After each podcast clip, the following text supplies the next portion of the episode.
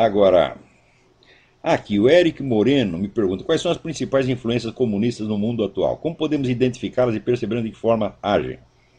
Essa é uma questão muito importante que muitas pessoas desconhecem. Então, em primeiro lugar, você tem que ler o livro do Anatoly Golitsyn, que se chama New Lies for Old. Existe uma tradução brasileira online, feita, aliás, por um ex-aluno meu. É...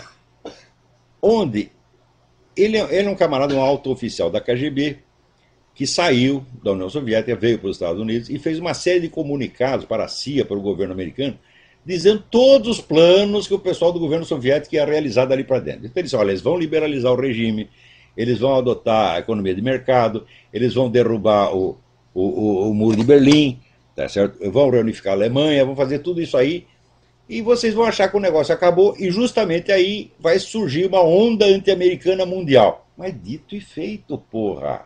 Hã? Quer dizer, é, até o Jean-François Revel, no fim dos anos 90, escreveu um livro, La Grande Parade, tentando explicar justamente isso. Como é que o regime soviético acabando, surgiu tanto esquerdismo no mundo quando era justamente para acabar? É porque acabou por um lado, mas por outro lado não. Quer dizer, eles se fizeram de morto para saltar o coveiro, estavam se reorganizando em escala nacional como um tipo de organização infinitamente mais eficiente e mais flexível do que do antigo Partido Comunista.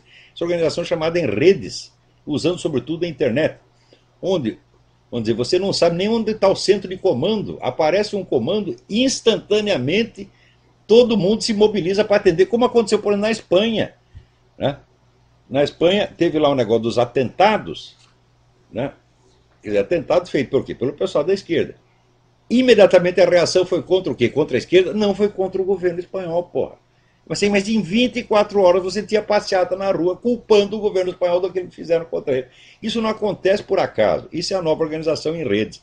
Existe um estudo feito pela Rand Corporation sobre essas chamadas redes nômades. O estudo já é até antigo, mas mostra como, através desse sistema, você consegue mobilização quase instantânea e consegue criar pressão política e publicitária tal que nenhum governo do mundo resiste. Como, por exemplo, esse foi feito um estudo lá no México. Então mostrava como aquela guerrilha de Chiapas, a guerrilha no campo militar só se ferrava, né? mas publicitariamente ela sempre saía ganhando. Então o governo tinha que ceder ao perdedor. Então é isso que se chama a guerra assimétrica. O livro do Jacques Beau, né? A guerra assimétrica ou a vitória do perdedor. Como aconteceu no Brasil com a guerrilha, meu Deus do céu. A guerrilha não foram dizimadas, foram. Pronto, agora estão tudo no poder e os milicos estão tudo em casa chupando o dedo, né, levando cuspida, levando merda na cara e, e ficando quieto. Então é assim que está funcionando a influência comunista. Agora comece por ler o Anatoly Golitsyn. Quer dizer, é uma, um novo tipo de organização, flexível, onipresente e de uma eficiência monstruosa, né, que consegue impor vamos dizer, as mentiras mais estapafúrias. Outra coisa, existe um aparato de aproveitamento publicitário do que quer que aconteça.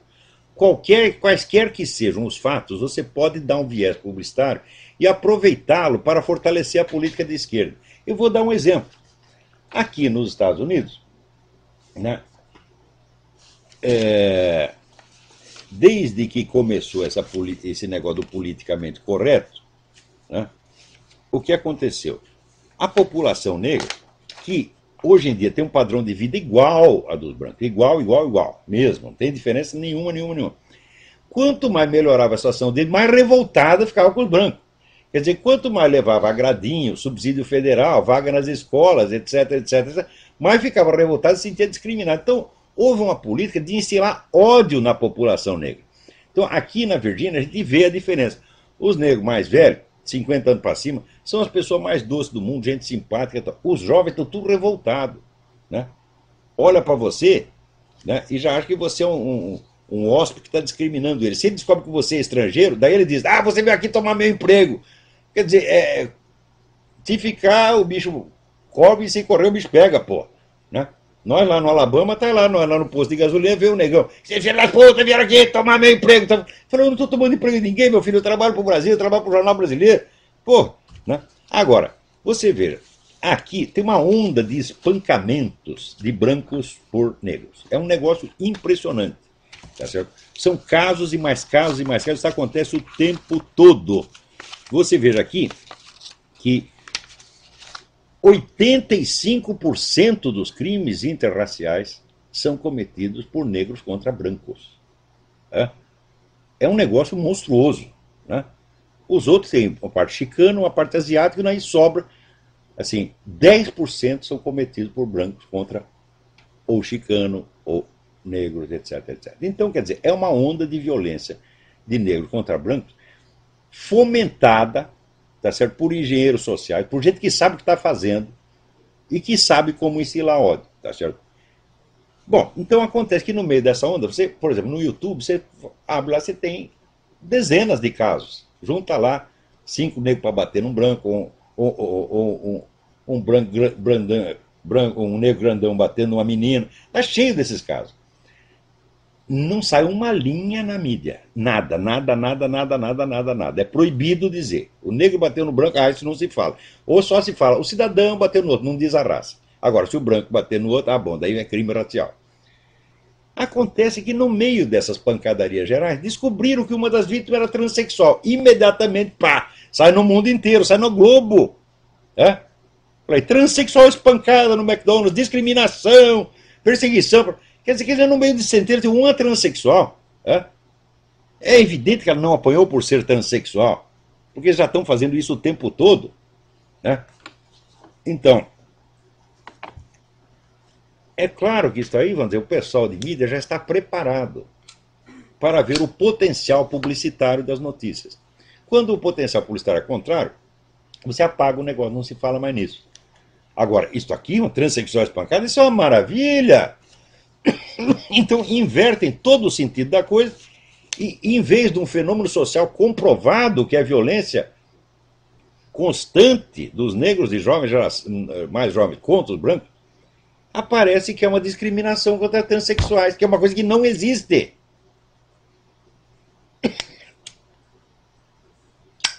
Agora, eu pergunto por que, que o pessoal direito, o pessoal conservador, também não se organiza para isso. Ora, se eles exploram o potencial publicitário das notícias, não tem a obrigação de fazer a mesma coisa. Quer dizer, quando tem, quando tem um cristão que foi expulso da escola porque entrou lá com uma Bíblia, tá certo? ou o padre foi proibido de rezar um Pai Nosso, isso para não falar do morticínio geral de cristão que tem no mundo, que raramente sai. Olha, uma transexual que mataram vira manchete, meu filho. Agora, se mata milhares ou centenas de milhares de cristãos, não sai nada.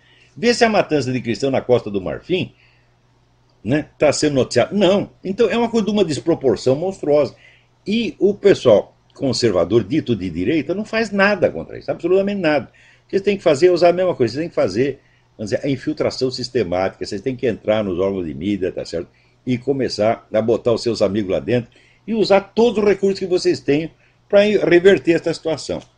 Por falar nisso, eu vou aqui ler para vocês um artigo que eu acabo de mandar para o Diário do Comércio, que trata exatamente disso. O artigo chama-se Questão de Honra. A imagem oficial dos combates travados entre os anos 60 e 70 no Brasil opõe, de maneira reiterada e obsessiva, os jovens guerrilheiros aos velhos generais, adolescentes românticos e entusiastas contra setentões endurecidos e carrancudos. O estereótipo instituído pela minissérie Anos Rebeldes, da Globo, 1986, tornou-se obrigatório em todos os filmes, romances, contos, novelas TV e reportagens, ao ponto de arraigar-se no imaginário popular como uma cláusula pétrea da verdade histórica, a base infalível de tudo quanto se pensa, se crê e se sente daquele período histórico. O simbolismo aí embutido é auto-evidente a juventude representa a inocência, o idealismo, a esperança, a visão rósea de um mundo melhor. A velhice personifica o realismo cínico, a acomodação ao mal, o apego tacanho a uma ordem social injusta e caquética. No entanto, é claro que nada disso corresponde aos fatos. Veja os comandantes da guerrilha. Carlos Marighella era jovem, Joaquim Câmara Ferreira, o Toledo, era jovem, Jacó Gorender era jovem, e os soldadinhos das Forças Armadas que trocavam tiros com os terroristas nas ruas e nos campos eram anciãos? Como em todas as guerras, os comandantes dos dois lados eram homens velhos ou maduros, os combatentes em campo eram jovens. Sob esse aspecto, nada se de novo se inventou no mundo desde os tempos homéricos. A deformação cronológica já basta para mostrar que a visão daqueles tempos, disseminada por empresas de mídia, artistas, escritores, editores, jornalistas e professores, é pura obra de propaganda. Propaganda tanto mais maliciosa e perversa, quanto mais adornada do rótulo autolisonjeiro de pesquisa histórica. Por mais documentos que se revirem, por mais entrevistas que se ouçam, não há pesquisa histórica quando as perguntas são sempre as mesmas e os aspectos antagônicos são sistematicamente evitados. Desde logo, as guerrilhas são sempre mostradas como fruto de uma reação ao golpe de 1964. Isso é absolutamente falso. As guerrilhas começaram em 1962, em pleno regime democrático, orientadas e subsidiadas pela ditadura cubana e ajudadas pelo presidente da República, João Goulart, de modo a articular, segundo a estratégia comunista clássica, a pressão de baixo com a pressão de cima, a agressão armada no subterrâneo da sociedade com a agitação política vinda das altas esferas do poder. Não foram concebidas no intuito de derrubar uma ditadura, mas de destruir qualquer governo democrático ou ditatorial que se opusesse ao plano de Fidel Castro de instituir um regime comunista no continente. Investiguem um a um os guerrilheiros desde os líderes e planejadores até o último tarefeiro encarregado de vigiar os sequestrados. Não poucos dentre eles eram maoístas, discípulos de um monstro genocida, pedófilo e estuprador. E entre os demais, não se encontrará um só que não fosse comunista, marxista-leninista, acima de tudo um devoto da Revolução Cubana, que àquela altura já havia matado pelo menos 17 mil civis, 40 vezes mais que o total de vítimas, quase todas combatentes, que, num país de população bem maior que a de Cuba, o nosso regime militar viria a fazer ao longo de 20 anos. Em plena contradição com o culto paralelo do Che, as guerrilhas também surgem como um fenômeno isoladamente nacional, sem as conexões internacionais que a criaram, sustentaram e orientaram durante todo o tempo da sua existência. Vasculhem novelas, reportagens, o diabo. Raramente ou nunca encontrarão referência a OLAS, a Organização Latino-Americana de Solidariedade, ancestral do Foro de São Paulo, criada nos anos 60 pela KGB e por Fidel Castro, para disseminar na América Latina, aspas, um, dois, muitos Vietnãs, fecha aspas, segundo a fórmula consagrada pelo teórico Régis Debray no livrinho Idiota, A Revolução da Revolução, que os nossos guerrilheiros liam como se fosse a Bíblia.